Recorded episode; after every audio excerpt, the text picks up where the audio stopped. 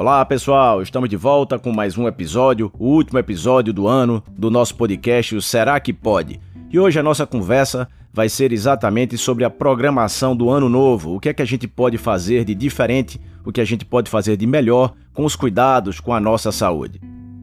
O ano velho já está acabando e, como sempre, todos entram no momento de desejar um ano melhor. Na verdade, a gente, depois de um ano tão difícil, precisa realmente que o ano de 2021 seja bem melhor. Mas, como também sempre acontece, todos fazem nessa época uma reavaliação do ano que está terminando, mas também uma reavaliação das suas atitudes, do que houve de acerto e também os erros. Terminam também já pensando no que querem realmente fazer de diferente para o ano novo. É aquela história de uma série de promessas que quase todo mundo faz. Muitas delas, inclusive, comumente são relacionadas às mudanças de comportamento e também sobre os cuidados com a saúde. Muita gente vira o ano já prometendo comer melhor, procurar uma ajuda médica e até entrar numa academia. Claro que isso não é ruim, isso é uma, um bom ponto para que a gente já vá refletindo e traçando as novas metas. Mas é importante demais que isso não fique somente no desejo e nas promessas. Caso contrário, janeiro começa, a nossa rotina volta àquela correria normal e as ideias de mudança realmente são normalmente esquecidas. Esse ano que termina nos mostrou mais do que nunca a importância de cuidarmos da nossa saúde, de mantermos um equilíbrio corporal, um equilíbrio mental, mantermos a nossa composição corporal em dia. Essa pandemia vai passar em breve, isso é o que a gente tanto deseja, mas outras doenças continuarão nos cercando, Doenças essas que matam até bem mais do que a própria Covid-19, doenças como obesidade e até as doenças cardiovasculares. Então, nada melhor do que o começo de um ano novo para que a gente mude a cabeça e mude também o nosso comportamento, tentando ter atitudes mais preventivas. E por onde começar? Quais deveriam ser os primeiros passos para essa mudança?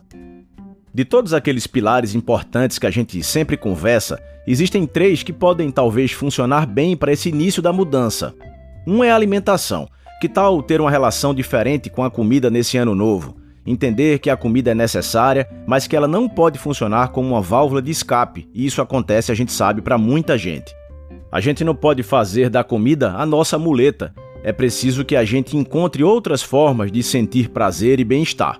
A ideia é passar a ter uma alimentação mais equilibrada, mais rica em nutrientes, o menos industrializada possível e, de preferência, prescrita para você, uma dieta individualizada. O treino é uma outra estratégia que precisa ser incluída aí nesses projetos também. Todo exercício físico é sempre bem-vindo, mas o ideal é você tentar se adequar a uma atividade que esteja alinhada, que lhe ajude a atingir os seus objetivos de estética e também os seus objetivos de saúde.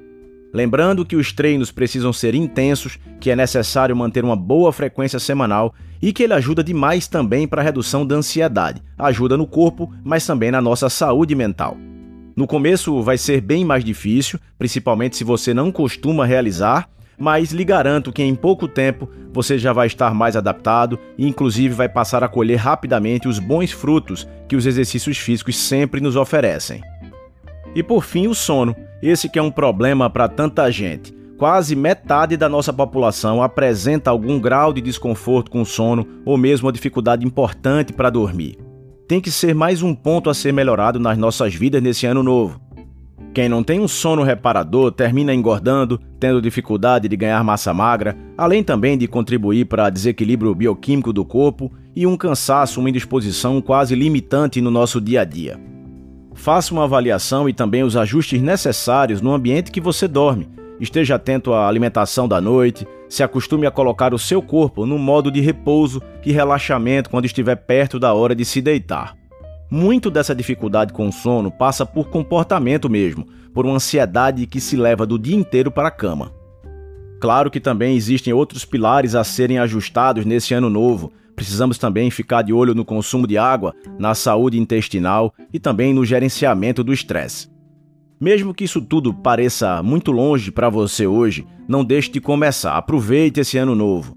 Tente fazer mudanças pequenas e evoluindo pouco a pouco. O correto é não se acomodar e buscar uma melhoria constante na sua saúde. O nosso desejo é que seu 2021 seja realmente o ano de cuidar da sua saúde.